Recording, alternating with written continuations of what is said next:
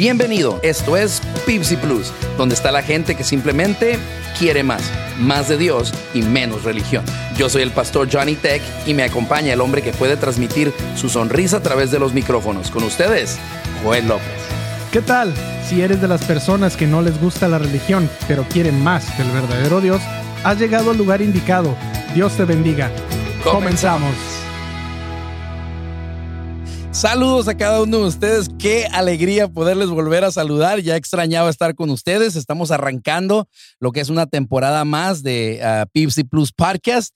Y la verdad que los hemos extrañado. Eh, me acompaña como siempre, ¿verdad? Mi compañero en los micrófonos con ustedes. Joel López. Joel López, platícanos cómo te ha ido. Nos tomamos un break, nos tomamos un descanso, ¿verdad? Y espero que te hayas revitalizado. Estés listo para eh, seguir adelante con De- este proyecto. De hecho, sí, fíjate, si sintió tú suave el descansito. sí. Este, ya estamos de regreso, listos para andar editando y andar produciendo pues, mensajes aquí en el.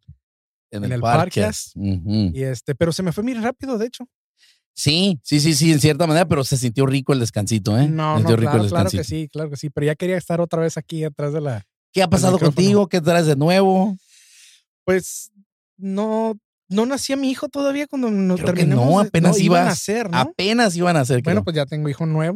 Es- Eso. eso es lo nuevo ahora. ya somos más en la familia de Pipsy Plus Podcast, ¿verdad? Así que, Qué Oye, bendición. como que cada temporada traigo un hijo nuevo. eh, sí, ¿verdad? Llévatela. ya tenemos que pararle. Ese güey, ok. Bueno, oye, yo me fui a pasear para un hermoso estado. Saludos al hermoso estado de Nayarit, en México. sí, estábamos mirando las fotos. Yo, pues, yo traté de presumir lo más que pude, ¿verdad? Porque México es bonito, México es bonito. Oye, unas carreteras, Joel, así a través de las montañas. Y oye, San Blas, yo no conocía San Blas. Y vieras qué, qué bendición. Tuve la oportunidad, Joel, de manejar desde Nayarit hasta, hasta Guadalajara. Y la carretera, hay una carretera cuota que está por ahí, está poquito cariñosita, ¿verdad? Creo que 15 dólares te cobran, pero está mejor que cualquier raite en Disneylandia. 15 dólares. 15 dólares, o sea, ¿cuánto era en pesos? Eh, yo no sé, lo que su equivalente en pesos era aproximadamente unos 15 dólares. Son como unos 300 y tantos pesos, ¿no? Yo creo que sí, creo que sí. Pero ¿sabes qué? Vale la pena.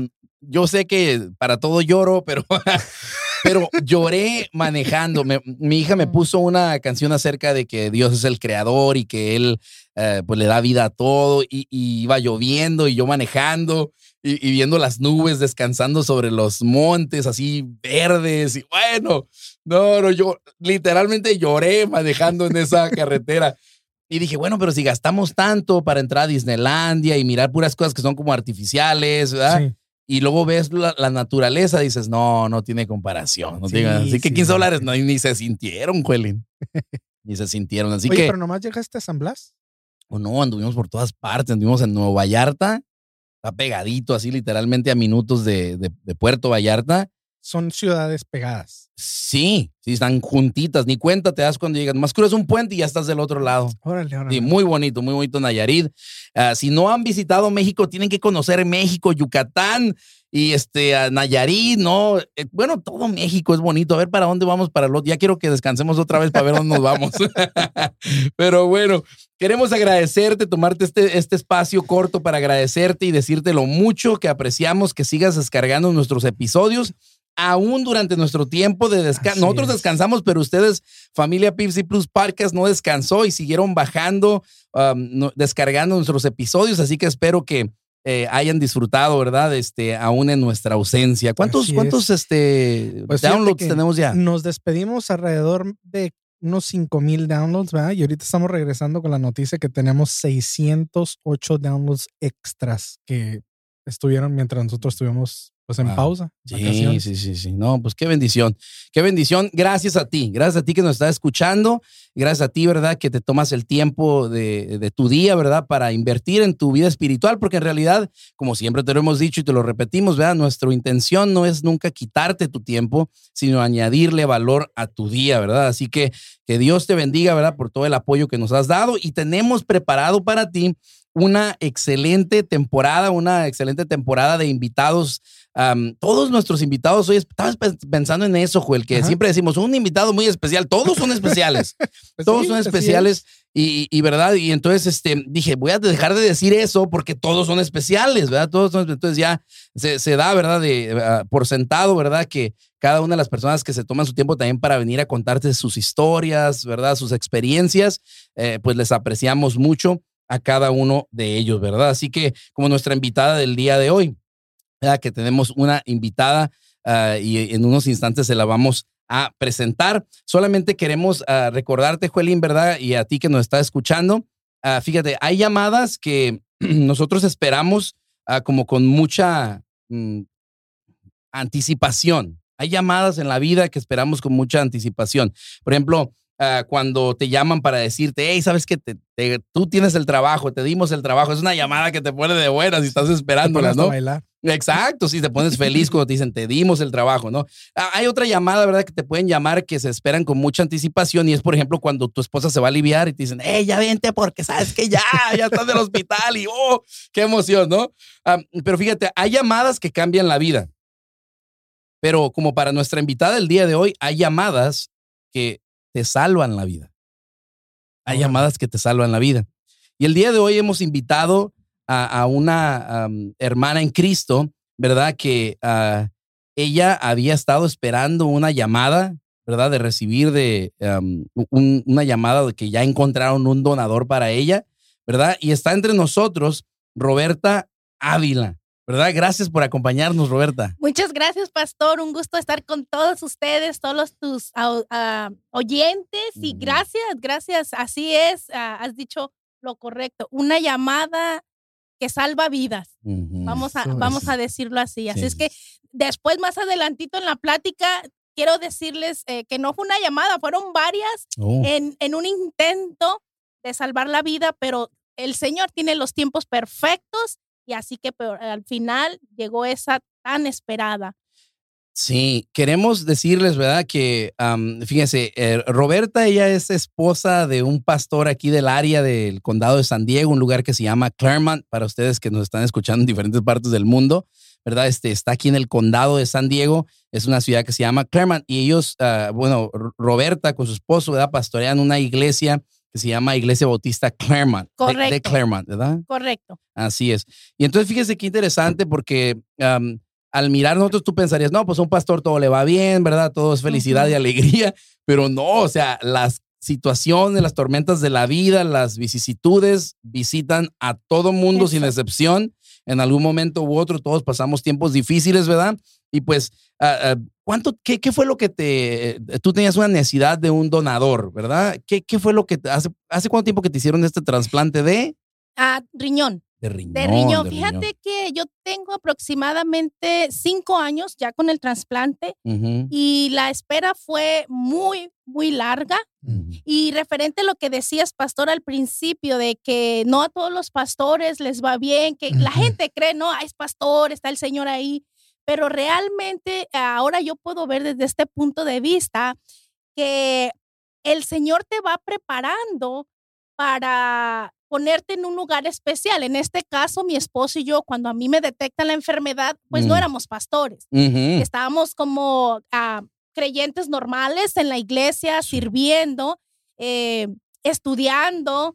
Y fue en ese, en ese momento cuando a mí me detectan la enfermedad. Eh, tengo 47 años y a Mm. la edad de 30 años viene, pues puede ser en ese, en ese momento un gran problema para toda la familia. Mm. Así que Bien joven. joven, 30 años. Entonces, eh, llega de repente sin esperarlo. Eh, yo padecía asma, Mm. asma, alergias. De hecho, en México, pues soy de México y yo en México nunca ah, tuve asma, nunca conocía las alergias. Eh, tú sabes, México hermoso y, y uno juega en la tierra y las plantas y los ríos y yo jamás sabía lo que era una alergia hasta que llegué aquí a Estados Unidos, empecé a tener este, vaya la redundancia, tipo de alergias. Eh, recuerdo esa vez que mi alergia llegó tan fuerte que ya no podía respirar. Entonces rápidamente me llevaron a, la clínica. Eh, estando ahí, a mi doctor de cabecera me dice, ¿sabes qué? Ya te hice nebulizaciones y tengo pendiente que tus pulmones agarren agua. Así que necesito mandarte al hospital y e internarte y ver que todo esté bien. Pues yo dije, está bien, normal. Entré caminando y dije, ahorita unas dos horas voy para casa. Y pues llego al hospital, me revisan. eh, tú sabes, las esperas en emergencia siempre son largas. Sí, Mm. claro. Eh, por fin llega el doctor y me dice, pues no te vas a ir a casa, queremos Mm. hacer más estudios por tu presión y perfecto. Pues no te quiero hacer el cuento largo, me quedé esa noche en observación y al día siguiente, a las 9 de la mañana, eh, mi esposo no estaba conmigo, obviamente se fue a trabajar, le dije, no, tú vete tranquilo, me dan de alta a las 12, te hablo. Mm. Pero a 9 de la mañana veo que entra como unos 5 o 6 doctores y ya, ya empiezas a, a- yo empecé a sentir, dije, no, esto no es normal, esto no es un asma, algo, algo está pasando. Sí. Y, y de hecho, sí, venían nefrólogos, nutriólogos, mi doctor primario, eh, trabajadora social, y se sientan en- ahí al lado de mi cama. Y el que es hasta la fecha mi nefrólogo me dice, bueno, eh, te quiero dar una noticia, eh, vas a necesitar un trasplante de riñón no muy lejano, eh, tienes falla renal.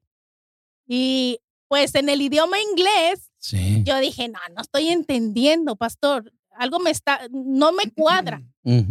Y le dije, espérame, ¿me repites? Y ya me dijo, sí, encontramos una falla renal. Eh, tus riñones están, en, en ese tiempo estaban en 3 centímetros uno y el otro estaban en 2 centímetros. Mm. Entonces, Como, como de tamaño. de tamaño. Entonces, eh, Eh, para Eso está mí, chiquito, ¿no? muy chiquito. porque para mi compostura de cuerpo y, y todo, se supone que mi riñón debería de estar en 12 centímetros cada uno. Sí. Entonces, eh, estaban pequeños, Se encogieron. se encogieron prácticamente. Mm. Eh, nunca me hicieron una, am, para checar cuál era el problema, todo esto. El doctor dijo, ¿sabes qué? Creemos que es de nacimiento. Entonces, tu cuerpo eh, se acostumbró a vivir así Ujú. pero llegó ahorita un punto donde pues ya está comenzando a, a- a presentar síntomas. Dije, bueno, la verdad, eh, pastor, eh, fue muy fuerte para mí esa noticia. Eh, ¿Te, dio, mis te hijos, dio miedo? ¿Te dio miedo cuando te dijeron eso? fíjate que sí, Mm. sí me dio miedo por esto, porque ah, a mí me vino mucho a la mente, mi madre murió muy joven, Ujú. eh, cuando yo tenía 15 años. Y ella no muere de un trasplante de riñón, ella murió del hígado, Mm. pero mi madre murió en un día. Ella entra al hospital, al siguiente día, a las Wow. 8.45 de la mañana, nos dan la noticia, su mamá está muerta. Entonces fue, un, fue un impacto psicológico muy fuerte para mis sí, cuatro sí. hermanas. Y, y aunque yo ya conocía del Señor, yo venía arrastrando ese, ese dolor, esa, ah, ¿cómo te voy a decir? Sí, un dolor en mi mente. Y yo decía, me voy a morir, Mm. me voy a morir como mi mamá. Ah. Y me pesaba no morir porque en Cristo sabía eh, que era hija de Dios, sabía que si moría iba a estar con Él. Sí. Mi pesar más grande eran mis hijos, ¿Cuá- pequeños. Eh, Pequeños, ¿cuántos años? Eh, si no mal recuerdo, David tendría como unos 6, 7 años. Y Daniel, 12, algo así. Entonces eran para mí Sí, pequeños están y, chicos, y- sí están chicos. y yo sufrí la Más pérdida. chicos que tú cuando murió tu mamá. Claro, mucho más. Entonces, para mí fue un choque emocional Ujú. porque yo sufrí mucho sin mi mamá. Eh, ella se fue en una edad donde yo la necesitaba demasiado, dire- 15 años, pastor. Ujú. es cuando uno más necesita como mujer la dirección de, de tu madre. Claro. Eh, y ese era mi pesar. Ujú. Tres meses antes, la hermana de mi madre murió por un trasplante de riñón.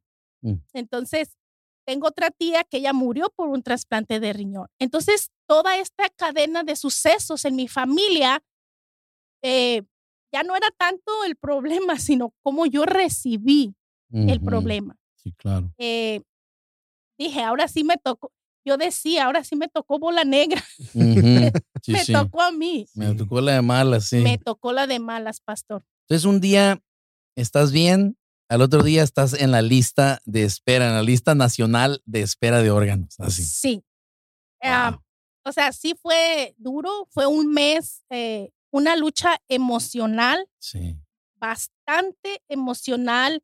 eh, al, al- al caso que te digo que mi esposo se sentaba al lado de mi cama porque yo salí deprimida. No era ya tanto la enfermedad. Yo creo que más eh, mentalmente, emocionalmente te gasta. Sí. eh, no, no tanto la enfermedad.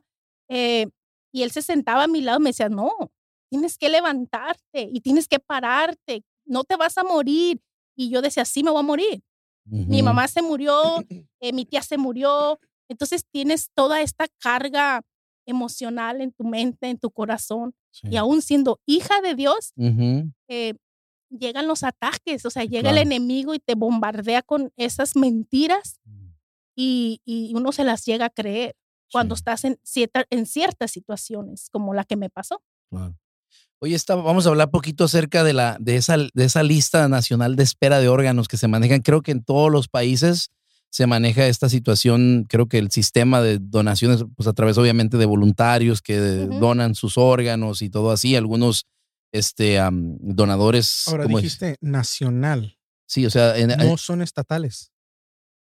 No, se- no, según yo tengo entendido que es una Bueno, es- porque en yo- Estados Yo Unidos. entendía porque ya ves que en los, cuando te registres para tu licencia aquí en Estados Unidos o lo que sea, te preguntan quisieras donar tus órganos en dado caso un accidente. Y como es una entidad este, estatal, yo asumí que era Ah, sí, un no. programa estatal. No, au- automáticamente pienso cuando tú te pones en tu estado, ya te registras en lo que es la lista nacional de espera de Ah, órganos. Entonces, como Sí. donador, pues, ¿verdad? Sí, Como O sea, sí voluntario. hace tu número más pequeño en todo, entonces. sí, Porque si fuera estatal, dices, bueno, pues aquí en el estado se nos Ah, claro. Oh, no. Pero dices, si es nacional, el número crece mucho. Esa es la situación con esta. eh, Es lo difícil de estar en esta lista porque eh, en realidad no es una lista. O sea, No. le, le llaman así como una lista, pero en realidad no es como una lista de espera como para pagar you know, tu- you know, las tortillas. O sea, no es una lista así de que, o sea, el que llegó primero le toca y luego el que sigue. O sea, no es así. No van En- por orden, pues. Hay- hay- Exacto. Hay, mucho, hay mucho proceso. de hecho, ah, cuando a alguien le detectan eh, falla renal o de hígado, cualquiera de estos, que en mi caso fue el riñón, eh, automáticamente no entras a la lista. Tú tienes que calificar para estar en ese punto. Entonces ellos miden cuál es tu gravedad. Ahora es por, la lista de espera es por el tipo de sangre. De acuerdo a tu tipo de sangre, Oh. es ah, en el número, el tiempo que tarda en recibir un trasplante. Desafortunadamente, eh, déjame decirte, pastor, que como hispanos no estamos acostumbrados o no nos anotamos para donar. Entonces, para el hispano es muy difícil, no imposible, pero las esperas son muy largas. Yo tardé siete años y medio dializándome todos los días, cuatro veces al día y por siete años, hasta que me Mucho llegó tiempo. esa llamada, como mencionaba al principio el pastor, esa llamada tan ansiada. Claro, tan esperada, ¿verdad? Exacto. Sí, porque fíjate, yo estaba eh, eh, investigando acerca de esto, Joel, y es más bien, brother, como una tómbola. Sí, Es como una urna donde hay todo tipo de nombres y de donadores y de personas que están candidatos para un órgano. Y entonces tú tienes que esperar, pues, que salga una persona eh, que sea compatible y no nomás checan lo que es la sangre, checan, por ejemplo, todo tipo de información, la edad, los diferentes tipos de sangre, hacen, eh, toman en consideración el peso y la altura de la persona, eh, su historial médico, inclusive su trasfondo so- social. Y luego, como me estás diciendo ahorita, tú también, tú, obviamente una persona hispana va, va a ser más compatible sí, contigo como hispana que una persona Anglosajona. anglosajona o, Sí. o de color, ¿verdad? Este, una persona afroamericana o algo así. Entonces, eso es lo raro, porque tú, esa, no porque tú, yo llegué primero y ya me toca, sino que tienes que esperar que haya como que un donador literalmente ideal. exacto. Y eso es lo difícil de la situación, porque ah, no solamente porque tú llegaste en el tal número, o sea, tu número en realidad no importa, es importa. nomás una urna donde están tratando de ver a ver quién pega con quién y, y- y la idea, lo difícil es encontrar un, una, um, un donador que sea compatible exactamente y es lo difícil. Tiene, pues. tiene que ser eh, am, arriba del 80, y- 89, 90% de compatibilidad. Es muy raro los casos que se encuentran al 100% compatibles, pero no debe de ser menos de 80% porque puede haber falla, o sea, puede haber un rechazo del órgano. Ujú. Que Entonces, he escuchado que es más común de lo que uno escucha, o sea, cree, pues, oh, ya me dieron mi, mi órgano y dices, ay, alarmé y No que- siempre, no, No. siempre pega. al mes, dos meses ya están rechazando. el- No, fíjate que yo, yo te voy a decir y comparto con toda su Ujú. audición. Yo pude ver y puedo ver la mano de Dios en mi vida Mm. porque primera, en ese tiempo, te estoy hablando ya 10, 15 años, ah, no teníamos documentos legales, pero gracias al Señor, el trabajo de mi esposo provió la aseguranza. Sí. Eh, el diálisis eh, costaba 25 mil, 30 mil dólares mensuales Wow. lo cual mi aseguranza cubrió. La lista de espera, esto ah, es increíble, pero tú tienes que tener un documento para estar en la lista de espera. Es muy difícil, no imposible, que una persona sin documentos califique para la lista de espera. Pero eh, yo califiqué, eh, me pusieron en lista de espera Milagrosamente. milagrosamente, pastor. Entonces sí fueron muchas ah, situaciones que ahora yo puedo ver la mano de Dios moviéndose en todo, en todo, en todo. Entonces, eh, yo les decía y comparto siempre con hermanas en la iglesia, no que hoy no sean unos buenos años, pero para mí los mejores años, entre comillas, de mi vida espiritual Ujú. y de, mi- y de mi cercanía con el Señor fue en ese tiempo que estuve dializándome. En espera. Di- diálisis. ¿qué, qué tanto y cuán- cuántas veces ibas a la semana a diálisis? Y, y, ah, tal vez haya alguien que no sepa qué es eso. Explícanos qué es eso y. y- y- Bueno, yo me dializaba, pastor. Hay dos tipos de diálisis. El peritoneal, eh, que era el que yo me hacía en casa, que ah, te ponen el catéter en, en, la, en el área peritoneal de tu estómago. Ujú. eh, y el, el hemodiálisis, el que tú vas al hospital ah, un día sí, un día no, y sacan tu sangre, la purifican y vuelve a entrar al cuerpo. Ujú. Ese tipo de diálisis a mí no me lo recomendó mi doctor porque yo era joven. Mm. Entonces me dice, tú eres joven, tú puedes dializarte sola en tu casa, puedes seguir con tus actividades, entonces te recomendamos ese. Y tal y cual, eh, me pusieron en cirugía y me dializaba 8 de la mañana, 1 de la tarde, 4 y media de la tarde y 10 de la noche por 10 minutos, Es- varias veces durante veces el día. día. cuatro veces al día. Y wow. para hacerlo sencillo, el diálisis es sencillo, entre comillas, ¿no? Ujú. Haz de cuenta que tú vas a mapear el piso, Mm, mapeas, pones el balde, exprimes y la, la mugre la desechas. Y ya vuelves a poner un balde de agua limpia y así era el proceso. Yo ponía litro y medio de un líquido especial en mi estómago, se quedaba cuatro horas, cuatro horas y media, y a esa hora tenía que volver a limpiarla, la saco, la, dreno y vuelvo a meter otro limpio. Y era un proceso de eh, cambio, estar cambiándome el líquido. Eh, eh, Qué, la- eh, qué- qué- eso- qué lata, o sea, o sea, discúlpame que lo diga sí, así, pero qué lata, o sea, cómo, o sea, no puedes ir a ninguna parte que Eh, tardes más de. Precisamente eso es lo que iba a pensar. O sea, Pues yo ¿qué me, onda con vacaciones? ¿Qué onda yo con me iba de salidas? vacaciones. Yo, E- Ese es lo inter- ese es uno de los motivos por el cual invité a ella, Joel, porque en todo el tiempo yo la conocí cuando antes de que le dieran tu. yo me realizaba cuando lo conocí Es verdad en la que sí, te- íbamos juntos al seminario, eh, Oh, ¿en yo con ellos, y entonces yo nunca supe que ella estaba en esa condición, la verdad que estaba en la lista de espera, porque así como la miras Sí. eh, anímicamente, igual, nunca se miraba así como que una amargura, no se miraba así como que de mal humor.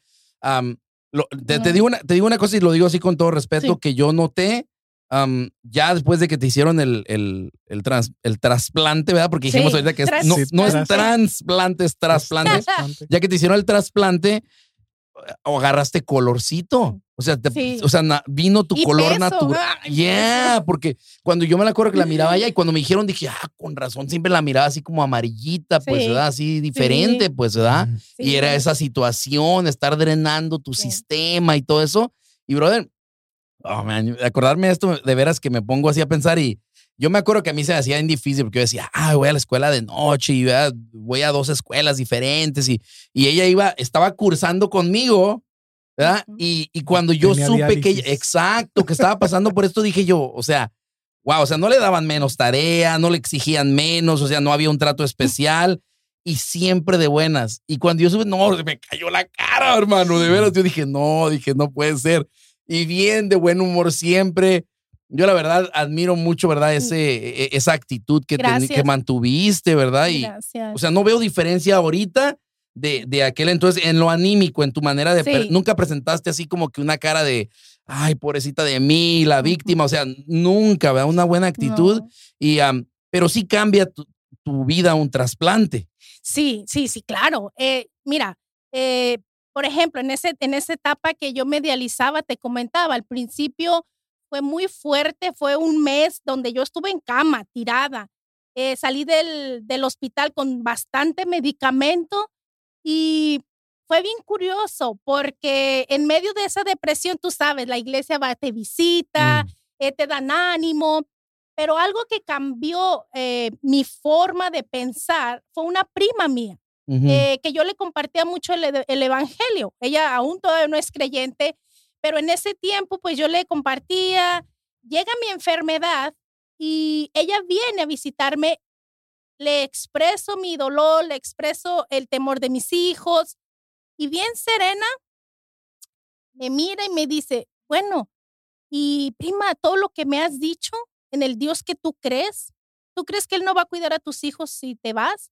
Y empieza a retroalimentarme en, en lo que yo, todas las promesas, la palabra, todo lo que yo le había compartido, hace cuenta que ella me lo vierte, pero como yo lo sentí más como un reto. O sea, tú me estás hablando de un Dios así, así que es bueno, sí. que cumple promesas, que te guarda, pero te estoy viendo en la cama, te estoy viendo derrotada, te estoy viendo deprimida. Y fue ahí, créemelo, donde yo paré de cuestionarle a Dios. Porque, pastor, eh, hermano, yo me metía a mi ducha y yo lloraba. No crees que fue fácil. Aún en, en ese transcurso, en ese periodo, en ese caminar, yo me sentaba y yo lloraba y yo decía, ¿por qué? ¿Y por qué? Hasta que escucho a mi prima, la ayuda de mi esposo y dije, no, Señor, hasta aquí tú tienes lo- el límite de mi habitación, tú me hiciste ah, diferente a mi madre, yo no soy la misma, no tengo el mismo problema, soy tu hija, soy nueva criatura, eh, todas las cadenas de enfermedad han sido rotas y sigo a la meta. Sea que muera hoy, o sea que muera mañana o agarre trasplante no agarra, ayúdame. Y fue ahí donde comencé de nuevo, vaya, a vivir una vida más tranquila. Me iba de vacaciones, me llevaba mi dialis, eh, lo calentaba en el camino, nos me decía mi esposo, ya me voy a dializar y todos con su cubre- cubrebocas en el carro y tú sabes que los carros traen la agarradera y un como una un handle así Sí, chiquito sí, ajá, para Pues yo- colgar ganchos. sí. colgar ganchos. Pues yo ahí colgaba mi bolsa de dialis y mientras ¿En manejando me dializaba, me cambiaba. O sea, gracias a Dios, el dialis a mí no me limitó en tener mis vacaciones, estar con mis hijos, servir en la iglesia, la escuela. O sea, gracias a Dios. Sí.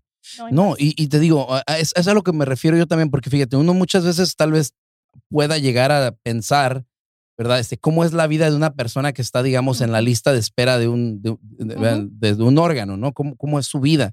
Ah, alguien pudiese tal vez visualizar una persona, no sé, como un paciente que se la pasa tal vez en su casa o, o- o- o atado en cierta manera o a una cama o confinado a una silla de ruedas. am, pero no siempre es el caso. O sea, hay mucha gente, Joel, que miramos de allá afuera y que a veces trabajan con nosotros y que viajan en el camión con nosotros y nos los cruzamos en la calle, en la y tú no sabes, pero esas personas, o sea, tienen que seguir trabajando muchas veces, o sea, no porque estás en espera te la pasas sentado esperando que llegue. O sea, tú tienes que seguir trabajando, haciendo, o sea, eres esposa, eres mamá. Em, eh, y, te digo, eso es lo difícil de la situación.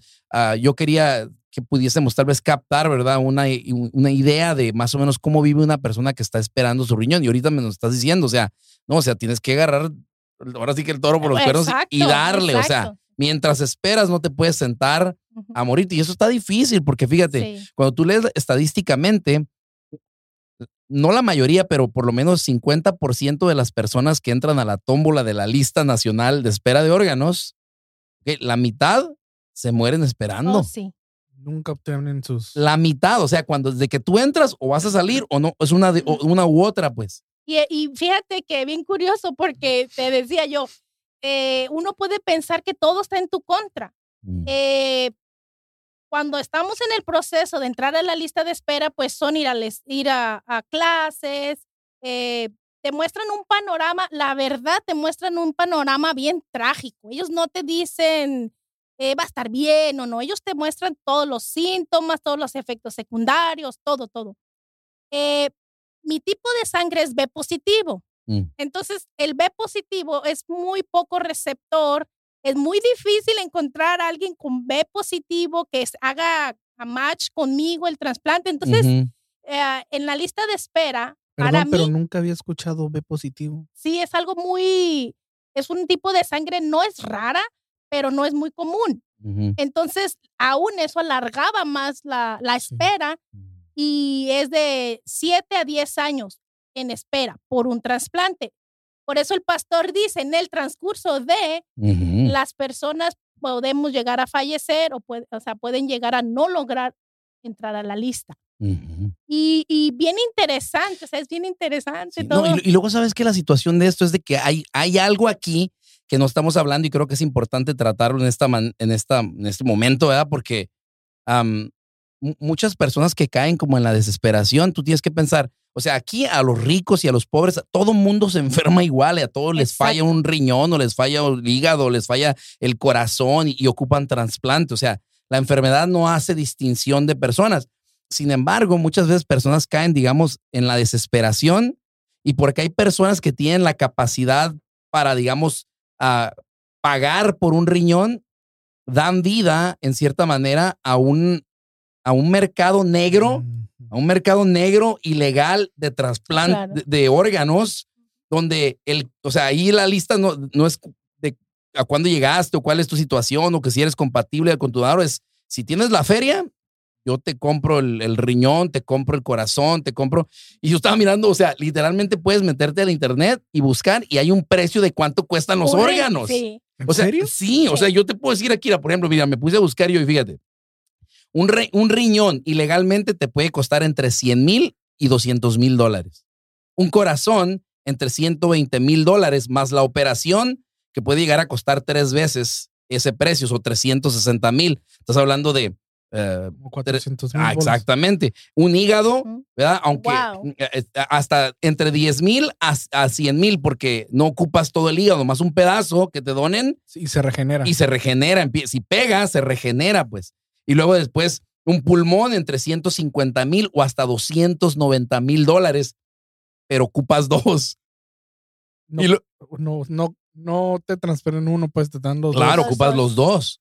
Y luego pues un páncreas te puede costar hasta 125 mil dólares, pero tú puedes comprar un estómago, intestinos, ojos, piel. Si tienes la feria, tú lo compras y hay, o sea, toda una comunidad de gente que está envuelta y muchas veces eh, la, gente, pues en cierta manera, financia esta situación a través la gente rica, pues, porque ellos están dispuestos y pueden pagar este dinero con tal, o sea, en su desesperación de, de, salvar a su ser querido, pues.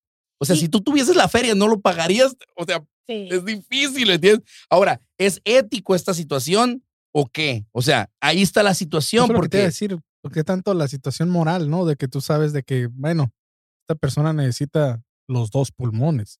Ahora, Eso quiere decir que se va a morir. Eh, ahora no sé si, no, fíjate que en realidad no sé si aplica todo esto, esto en, en, Estados Unidos. Te digo por qué.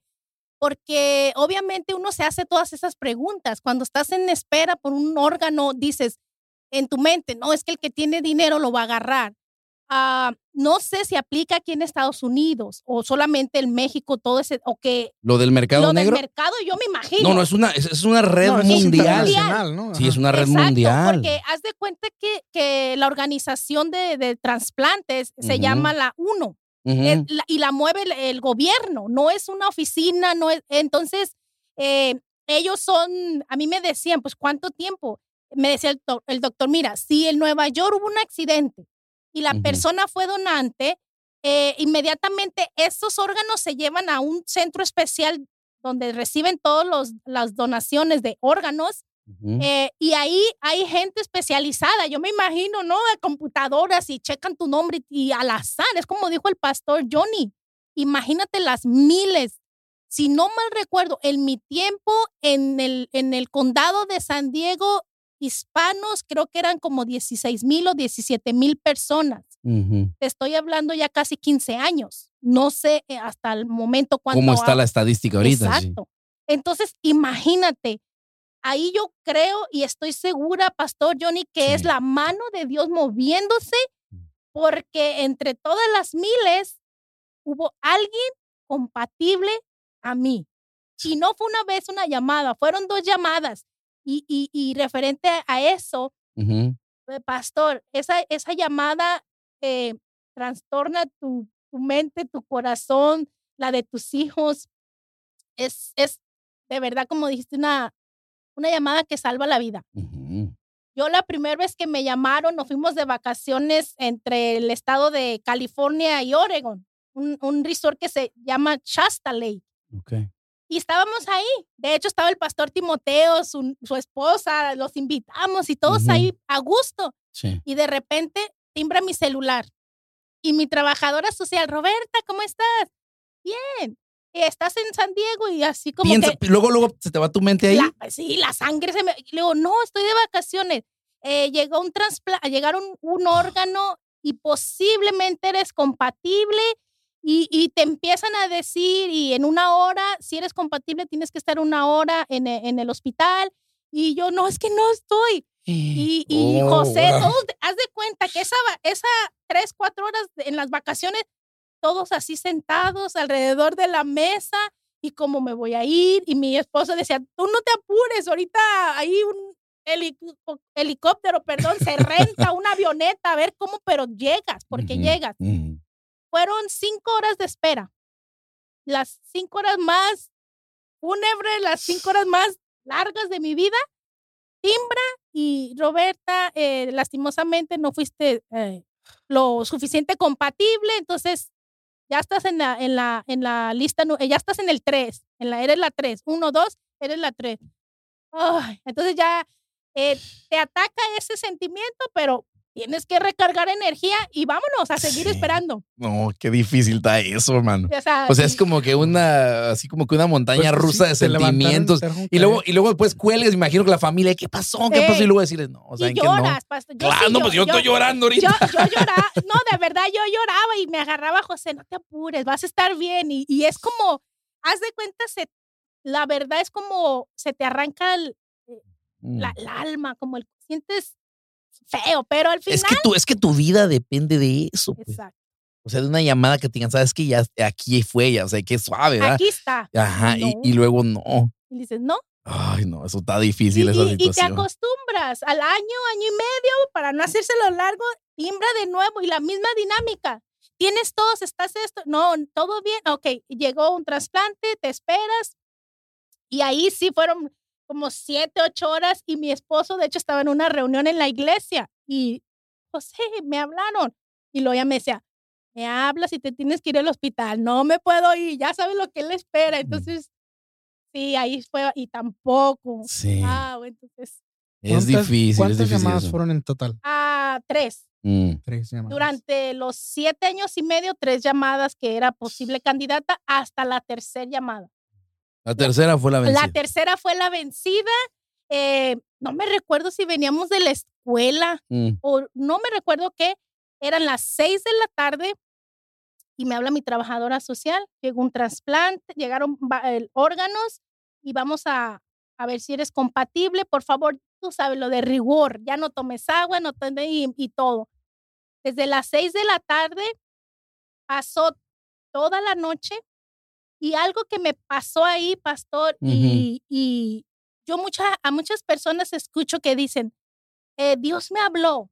Mm. Y yo no había experimentado eso en mi vida. Mm, Entonces, ah, llega mi esposo y es que me, me hablaron y me dijo, no me voy a desvelar, porque él es así. Mucha gente dice, él es bien duro. No, sino que él me enseñó a que tengo que ser fuerte, esperar los tiempos, porque dicen, si tú caes en caos, eh, vas a estar mal y vas a poner en causa a los niños. O sea, tenemos que alguien tiene que estar centrado. Mm. Y, y, y eso me ayudó. Entonces me dice, me voy a ir a dormir porque ya ma- mañana trabajo y si no te dicen que sí, es- etcétera, etcétera. Acosté a mis hijos, él se fue y me quedé en la sala y yo me quedé llorando porque en ese momento yo dije, pues él debería de estar aquí porque pues, así no, yo, y es que él debería de estar aquí, Señor, y todo. Y como a la una de la mañana yo despierta. Este, yo no escuché audible, pero yo te puedo decir, pastor, que lo que yo pude sentir, la voz del Señor es diciéndome, no necesitas nadie más, yo estoy contigo, te lo prometo. Y yo no soy de tanta ala- alucinación de que el Señor, no, no, no.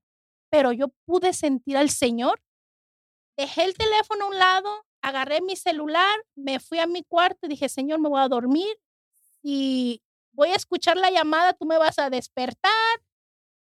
Nada. Ah, me estaba dializando a las 8 de la mañana y timbra.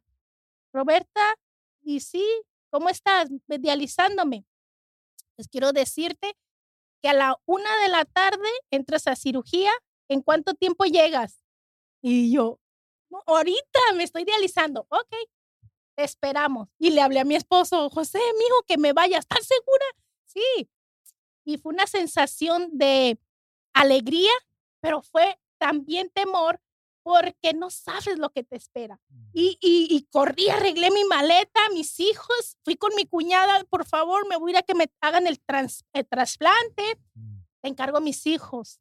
Y, y tú empiezas a acomodar tu vida, tus hijos, que todo esté bien y vámonos, y vámonos. Así que llegué a la una de la tarde a Torre Pine y mi último dialis, tengo la foto de mi último dialis, tengo todo y entré por ocho horas a, cir- a cirugía. A mí me da un miedo que me digan que me van a operar. Nunca me han operado hasta el día de hoy. Me da un miedo saber que voy a entrar así como, a- a- no sé, no- la- el pensar que me van a abrir algo así. Me, me- se me hace bien raro como una persona que está en espera No sé, recibe una llamada así, es como que una alegría. sí, porque O sea, ya la estoy mirando que- aquí, ustedes no ven su rostro, pero nosotros vemos su rostro y está así como que emocionada, como parece que la van a Disneylandia. Y yo, ¿cómo puede estar así?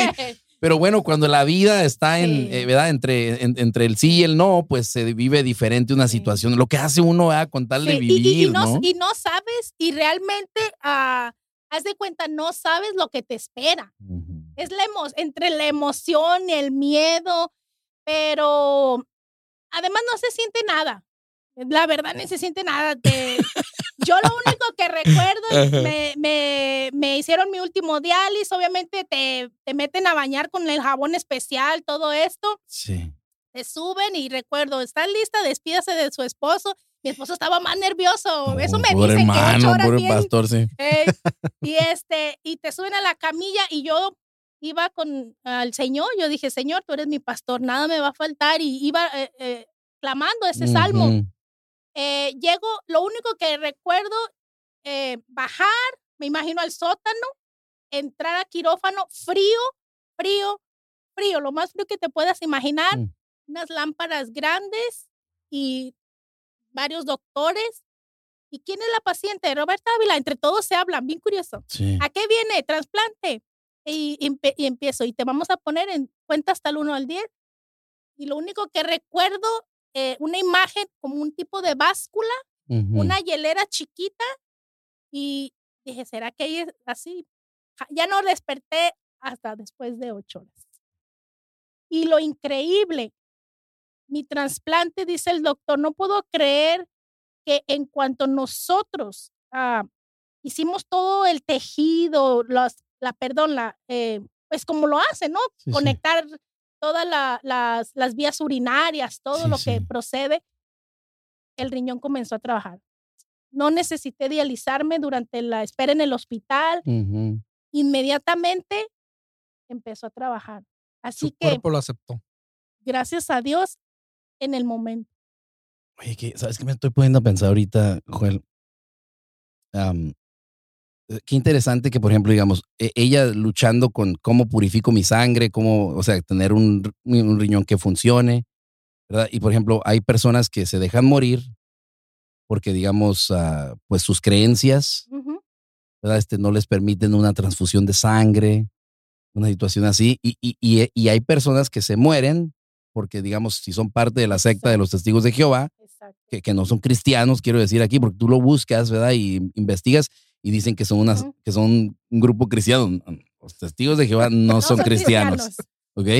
Entonces, pero ellos, digamos, muchas veces se llegan a, a- a dejar morir personas por esa situación porque, porque alguien les enseñó mal un versículo bíblico, ¿sí me entiendes? Pero yo no sé si tú sepas, Joel, ¿verdad? ¿Por qué? Pero estas personas se, se niegan a recibir, digamos, este, am, transfusiones de sangre. Ujú. ¿verdad? Porque por un, por, por un pasaje bíblico, ¿me entiendes? Un- Una serie, sí hay varios pasajes bíblicos que habla de eso, ¿verdad? Pero, por ejemplo, tiene uno que entender bien el pasaje bíblico, interpretarlo correctamente, porque si no, pues terminas entendiéndolo mal y pues si mal aprendes, pues Mal pues, claro, mal vas a actuar, ¿verdad? Entonces, por ejemplo, am, cuando tú hablas con estas personas, te hablan acerca de Leví- Levítico 17:10, donde dice esto, fíjate, tú vale el puro versículo, acuérdate, estoy leyendo un solo versículo. Dice así. Y tú dime, cuando lo lees, ¿qué, qué entiendes? Dice, si cualquier varón de la casa de Israel o de los extranjeros que moran entre ellos, o sea, de todos, y cualquiera, ¿verdad? Comiere alguna sangre, yo pondré mi rostro contra la persona que comiere sangre y la cortaré de entre su pueblo. ¿Qué entiendes? O, o sea, no puedes tener Sí, ¿no? sangre, ¿no? Entonces, es- para ellos es tenerla, eh, eh, da lo mismo tenerlo en la boca, porque está en tu sistema, que, que, que eh, a través de las venas, ¿verdad? transfusión. Exacto. Ahora, el problema con eso es de que ese pasaje bíblico está como descontextualizado, pues porque nomás Ujú. agarran ese versículo y ese versículo tú lees y dices, no, pues sí, no transfusión de sangre, ¿no? Pero cuando tú lees el pasaje bíblico en todo su contexto, te dice, fíjate, Levítico 17, del 8 al 11, la importancia del contexto. ¿verdad? O sea, de los versículos antes y los versículos después, ¿verdad? Que la regla es, ¿verdad? Eh, de que si tú lees un pasaje bíblico y no lo entiendes, bueno, vete un pasaje, dos, tres pasajes antes y comienza a leerlo para que agarres todo el contexto. Ahora, fíjate con contexto, qué diferente, dice. Desde el versículo 8 dice, acuérdate, el 10 es el que, es el que leí, pero fíjate cómo dice el versículo 8 al 11, y se les dirás también, cualquier varón de la casa de Israel o de los extranjeros que moran entre vosotros, que ofreciere holocausto o sacrificio, ¿ok? ahí está, ¿verdad? Entonces está hablando de la sangre de un sacrificio o de un holocausto. Un animal. Exactamente, dice. Cualquier varón dice que ofreciera holocausto o sacrificio y no lo trajere a la puerta del tabernáculo de reunión para hacerlo a Jehová, el tal varón será igualmente cortado de su pueblo, dice. Si cualquier varón de la casa de Israel o de los extranjeros que moran entre ellos comiere alguna sangre ¿verdad? del holocausto, o sea, lo importante era que tú lo presentaras al templo. Eh, ¿Por qué? Porque fíjate, dice, yo pondré mi rostro contra la persona que comiere sangre y la cortaré entre su pueblo. Pero aquí viene la clave de interpretación, versículo 11, porque la vida de la carne en la sangre está, y yo os la he dado, la sangre, para hacer expiación sobre el altar por vuestras almas, y la misma sangre hará expiación de la persona.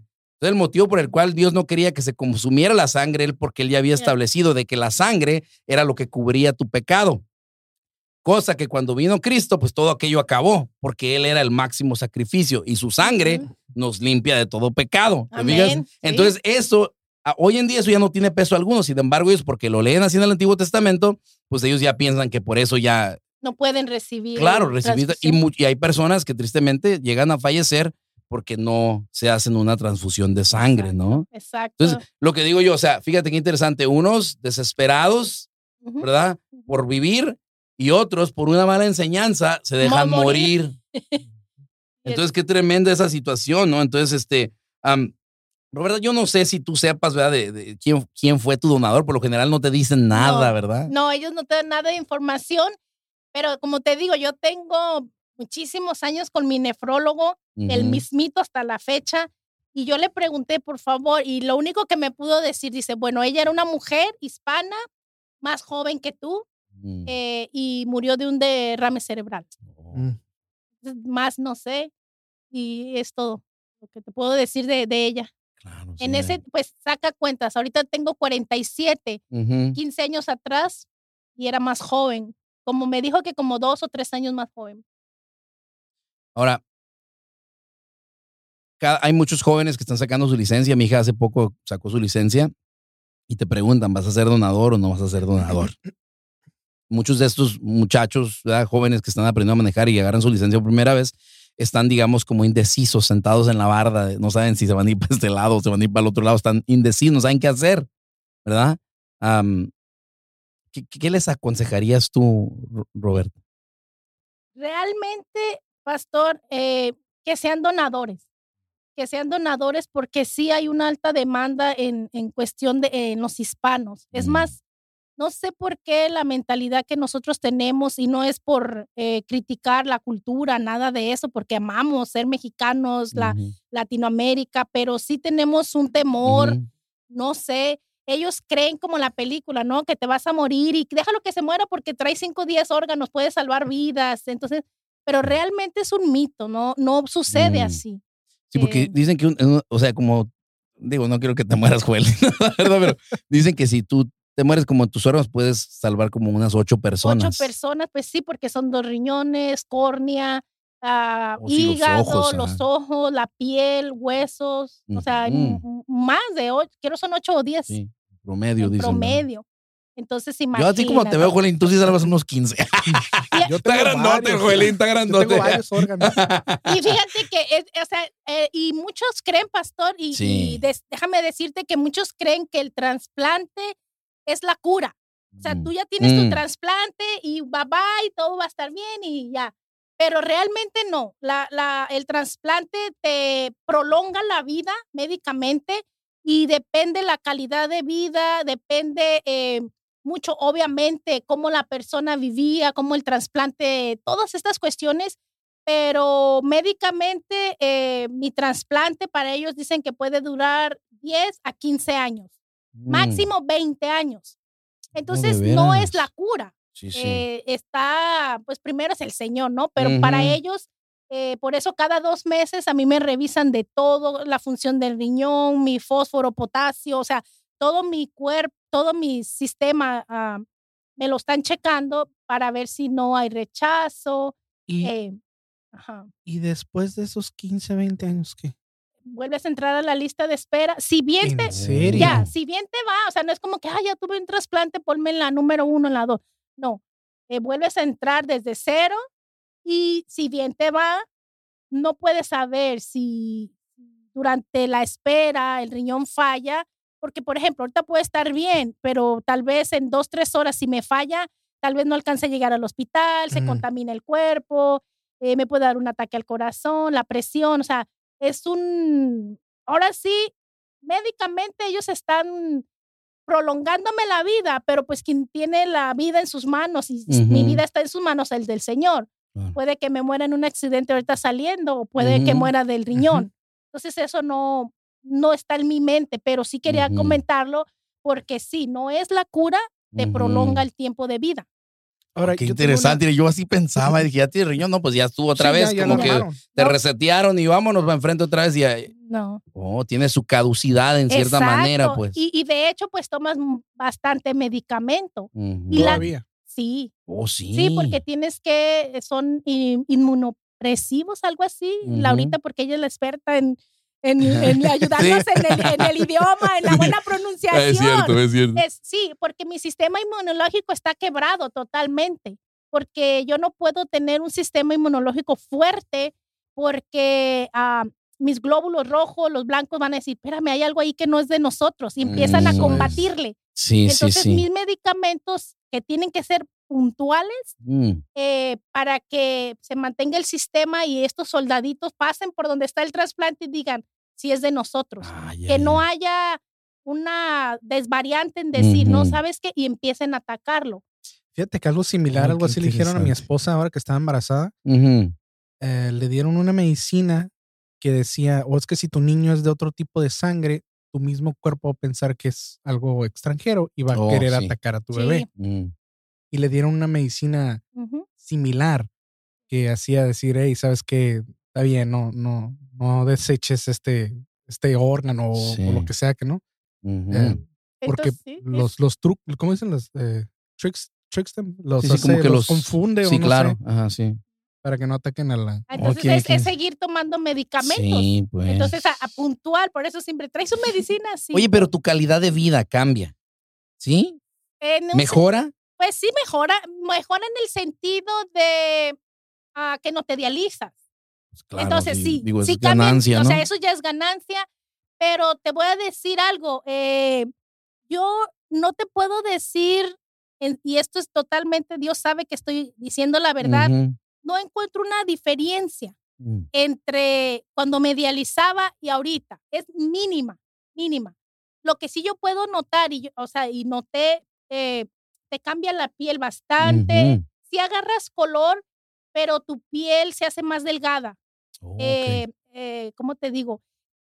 Se me cayó mucho la piel, como que me arrugué, y no porque esa mujer todas nos vamos a arrugar, pero sí sientes un, en serio, o sea, sí el Mm. medicamento sí causa un efecto en tu piel.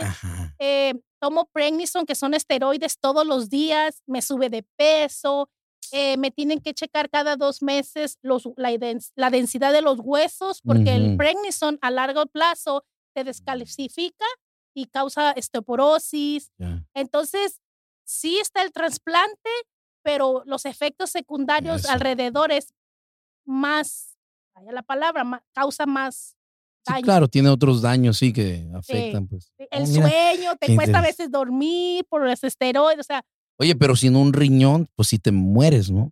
pero mientras que te dialices, pues, dice, hay gente que duró 20, 30 años dializándose. Entonces, es wow. depende, mira, pastor, yo creo que Ujú. también depende mucho el espíritu, como ah, tú seas, eh, en lo que tú crees, en lo que te sostiene. Eh, por ejemplo, conozco al esposo de una hermana muy querida de la iglesia, Elizabeth, eh, su esposo se dializa, es muy joven, Ujú. eh, creo que 35 años, y tú realmente lo ves, a para empezar, estás sin Cristo. Entonces, Mm. sin Cristo estamos enfermos y perdidos. Sí. Ahí, pero con su enfermedad se ve acabado. Se ve, tu piel se pone como de elefante, como gris, y está siempre deprimido, no se cuida. Entonces, ah, es, es lo que te digo, o sea, depende como tú te cuides. la como- actitud, de ¿verdad? la actitud. de la actitud que ver. tiene. Sí, claro, porque mira, por ejemplo, yo cuando estaba pensando en que ibas a venir a visitarnos y todos, yo estaba pensando precisamente en eso, en lo anímico y cómo, you know, de cómo encaras la Exacto. situación, ¿no? Ah, para empezar, no la encaras sola si está Dios contigo, ¿verdad? Si Exacto. tienes a Cristo, pero aparte de eso, digamos, si tienes una buena actitud, ¿no? Por ejemplo, mira, yo estoy pensando, mira, allá en Ezequiel 36, 26, 28, fíjate lo que dice Dios, dime tú si no soy a trasplante esto. Dice así, os daré corazón nuevo. Dice, y pondré espíritu nuevo dentro de vosotros. Dice, y quitaré de vuestra carne el corazón de piedra y os daré un corazón de carne. Ujú. Es un trasplante, es un trasplante. Sigue diciendo el versículo 27, dice, y pondré dentro de vosotros mi espíritu. Es un trasplante también, porque el trasplante no nomás es físico de un órgano, dice, el trasplante es de una actitud. Exacto. Dice, y pondré dentro de vosotros mi espíritu, dice, y haré que andéis en mis estatutos y guardéis mis preceptos y los pongáis por obra. Y luego dice, habitaréis o viviréis. ¿Te fijas? O sea que un trasplante Vive te ayuda habita. a vivir, ¿te fijas? Dice aquí, habitaréis o viviréis en la tierra que di a vuestros padres y vosotros me seréis por pueblo y yo seré a vosotros por Dios. Entonces, mucho tiene que ver, digamos, el espíritu con el cual tú ah, encaras la situación, pues, ¿no? Entonces, ah, no, definitivamente, ¿verdad? Este, hay que mantenerse uno con ah, Sí. vitaminado anímicamente Sí, con la palabra sí. de Dios y, y con historias como esta, porque tú dices que una son cosa. reales, Ya, la verdad, la verdad que son reales. Y fíjate que, eh, perdón que te quite la palabra, No, no, y no solamente uno, uno como madre, eh, bueno, yo así lo pensé en, ese, en su momento. eh, tienes que ver que no solamente tu actitud de enfer o tu enfermedad está contigo. Yo tenía mis hijos pequeños, está mi esposo. Entonces tú no puedes, yo soy de las madres que tú no puedes ocultarle a tus hijos, por muy pequeños que sean, la situación en mi caso que fue médica, a ocultarla. Mm. Yo jamás. Mi esposo y yo decidimos sentar a mis hijos. Ellos estuvieron en todo el proceso de trasplante. Ellos, eh, cuando yo me dializaba, David me ayudaba bastante. Hijo, eh, llegaron las cajas de diálisis. Eh, mijo, ponme a calentar la, la solución porque tiene que entrar tibia al cuerpo, no, no puede estar fría porque se siente horrible. Me pasó una Mm. vez, o sea, es para irte al hospital. Eh, Wow. Entonces, ellos fueron parte de la enfermedad, entre comillas. Entonces, ellos saben aún en- hoy en día que si su mamá muere, eh, yo le digo, yo los espero en el cielo. Ellos saben que su mamá tiene una situación y que cualquier día, mientras que el Señor lo permita, voy a estar, pero puede que falle, puede que tenga 20, 30 años. O sea, ellos son conscientes y eso es bueno, porque si tú le ocultas a tus hijos eh, tu enfermedad, va a pasar como a mí. Me- la muerte de mi madre, aunque ella no presentó síntomas, pero me afectó toda la Llegó de vida. sorpresa. Sí, o sea, de un día para otro.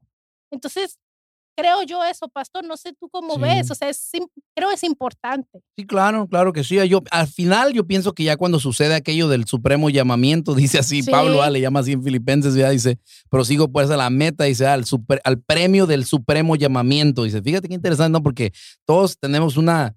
Una, u- u- te digo, esperamos llamadas que nos cambian la vida, que nos salvan Sí. la vida. O sea, hay un, hay un supremo llamamiento, que es- Ujú. se está refiriendo Pablo al cuando Dios nos llama ya para llevarnos, ¿no? Entonces, pero es bonito porque fíjate, su actitud dice- le llama a un premio, dice. Prosigo, dice, al premio del supremo llamamiento. O sea, la muerte, fíjate, la actitud es, es un premio. Es un premio. ¿verdad? Porque en realidad, pues ya es Dios salvarnos de este mundo Sí, de pecado y lo que sea, ¿no? Y creo que, y- fíjate que yo creo, uh, yo creo que a, a unos creyentes, yo Ujú. creo esto fielmente, que aún Sí. siendo tú creyente, cuando tú tienes temor a morir, creo que porque estás amando más al mundo que lo que viene o lo que Mm. te espera. Ujú. Porque hay creyentes que tienen miedo a morir y no debe de ser, no porque yo no lo digo porque ya tengo una enfermedad y eso está en tu mente, decir, ah, tal vez me muero, no, porque yo no pienso ni en la muerte, o sea, ahorita Ujú. estamos platicando, pero para mí no existe la palabra muerte Ujú. porque muertos son los que están sin Cristo. O sea, nosotros estamos Soli vivos. ¿Qué dices? Solita va a llegar, ¿para qué le llamo? O sea, los sí. a- o sea, hay muertos afuera porque nosotros aquí estamos Es cierto, vivos, amén. Sí, somos sí, en sí. Cristo vivos. Entonces, eh, cuando tú te fijas en el mundo, amas el mundo, amas lo que ves, lo que sientes, es cuando te pesa. Yo digo que cualquier enfermedad, Ujú. porque te da miedo dejar al hijo, te da miedo eh, dejar tu trabajo, te da miedo dejar tu carro, te da miedo dejar y sentir lo que siente el cuerpo humano. Pero realmente es al supremo llamamiento vamos todos, así que mejor Exacto. poner la mirada en el Señor y adelante. Así, así le Así pasó a es. Cristo. Ahí dice, por el gozo puesto delante de él, dice, Ujú. sufrió la cruz y el oprobio, dice así. Exacto. Entonces, por el gozo puesto delante de él, él es el único hombre que antes de estar en la tierra estuvo en el cielo.